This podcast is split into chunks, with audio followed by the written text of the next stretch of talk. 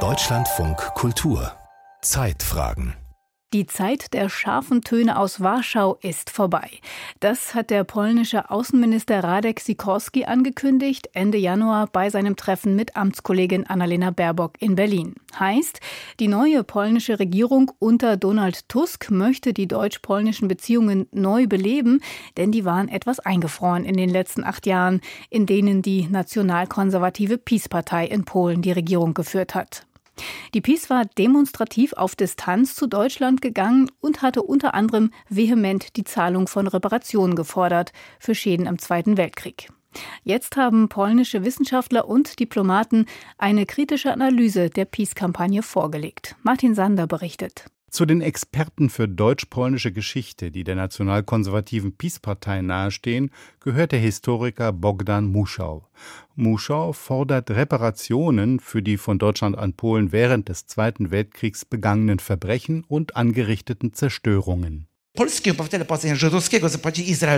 Für die Juden hat Deutschland Geld an Israel gezahlt. Für die nichtjüdischen Polen, die Deutschland ermordet hat, wurde nichts gezahlt.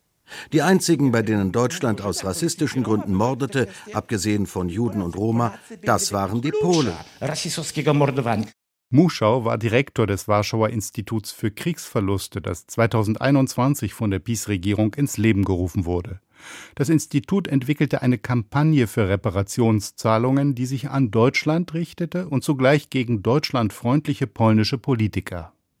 Reparationen seien nicht nur rechtlich geboten, sondern auch durchsetzbar. In seinem Rapport genannten Bericht bilanzierte das Institut die polnischen Kriegsverluste unlängst auf fast 1,4 Billionen Euro. Außerhalb des Peace-Lagers sieht man die Kampagne und den Rapport kritisch. Sie finden in diesem Rapport keinen Verweis auf frühere Forschungen, die zu dem Thema gemacht worden sind. Der Historiker Krzysztof Ruchniewicz leitet das Willy Brandt-Zentrum der Universität Wrocław. Er verweist darauf, dass die Volksrepublik Polen nach der Eingliederung der ehemaligen deutschen Ostgebiete in ihr Staatsgebiet 1953 ausdrücklich auf weitere Reparationen verzichtet habe. Diesen Verzicht haben die nachfolgenden Regierungen bestätigt, auch nach dem Fall des Kommunismus, was nicht erledigt ist. Und das hat auch nach 53 jede polnische Regierung immer wieder angesprochen. Das war die sogenannte Entschädigungen bzw. Wiedergutmachung vom Stadt zu Person, also das heißt auf diese individuelle Entschädigungen. Weitere Probleme, die ich mit diesem Text habe, es wurde nicht aufgelistet, was bisher aus Deutschland an Auszahlungen geleistet worden ist. Und man kommt auf einmal auf so horrende Summen, die praktisch keine Grundlage haben. Für mich ist das eine verdeckte Aktion Deutschlands in Polen. Es geht darum, unsere Arbeit zu diskreditieren entgegnet Arkadiusz Mularczyk, Beauftragter für Reparationsfragen der im Herbst abgewählten PiS-Regierung. Krzysztof Ruchniewicz weist den Vorwurf, deutsche Interessen zu vertreten, entschieden zurück. Er wirft den Urhebern der Reparationskampagne vor, gerade die Interessen der polnischen Opfer außer Acht gelassen zu haben. Man hat dieses Thema mehr oder weniger instrumentalisiert und für die Innenpolitik genutzt, denn im Vordergrund standen nicht die eigentlichen Opfer, die Opfer des Dritten Reiches.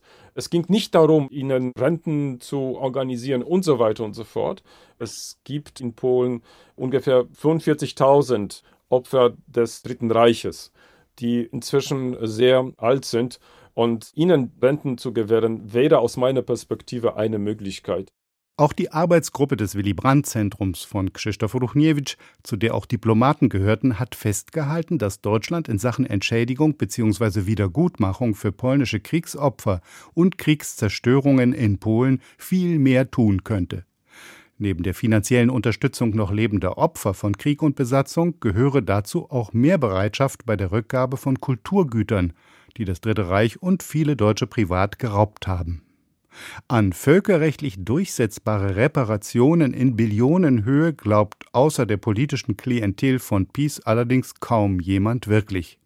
Ein weiterer Streitpunkt in der Reparationsdebatte Mehr als die Hälfte der Verluste durch die deutsche Terrorherrschaft im Zweiten Weltkrieg betrifft Polen jüdischer Herkunft. So richtete der polnisch-jüdische Historiker Jan Tomasz Gross 2022 eine unbequeme Frage an die PiS-Regierung. Haben Sie bei Ihren Berechnungen auch berücksichtigt, dass ein bedeutender Teil des jüdischen Eigentums, das während der Besatzung nicht von Deutschen zerstört oder geraubt wurde, in die Hände polnischer Nachbarn geriet? Pies reagierte auf diesen Einwand von Groß empört. Rechtsansprüche auf ehemals jüdisches Eigentum kommen für sie nicht in Frage. Krzysztof Ruchniewicz vom Willy Brandt Zentrum ist anderer Meinung wie man jetzt nach dem Zweiten Weltkrieg mit dem jüdischen Eigentum umgegangen ist. Das ist ein sehr schwieriges Thema und in diesem Fall muss man auch solche Fragen ansprechen. Auch die neue polnische Regierung unter Donald Tusk will sich um weitere Entschädigungsleistungen für die deutsche Besatzung bemühen. Dabei vermeidet sie indes das Wort Reparation und hat inzwischen das Institut für Kriegsschäden wie viele weitere Einrichtungen der Peace-Ära aufgelöst. Für den PiS-Vorsitzenden Jarosław Kaczynski ein weiterer Beweis für seine Behauptung, Donald Tusk sei ein deutscher Agent. Vor wenigen Tagen sagte Kaczynski auf einer Kundgebung, Letztlich läuft es darauf hinaus, Recht ist, was Donald Tusk will. Nun, es gab schon mal Leute, für die Recht das war, was sie wollten. Recht war, was der Führer wollte. Für Peace bleibt die Reparationskampagne weiterhin eine zutiefst innenpolitische Angelegenheit. Radek Sikorski hat bei seinem Treffen mit Annalena Baerbock die Forderung der Vorgängerregierung nach Reparationen nicht mehr aufgegriffen, aber er hat die Bundesregierung gebeten, sich auf kreative Art und Weise zu überlegen, wie eine Art der Wiedergutmachung möglich ist. Antwort der Außenministerin, genau das wollen wir jetzt gemeinsam tun.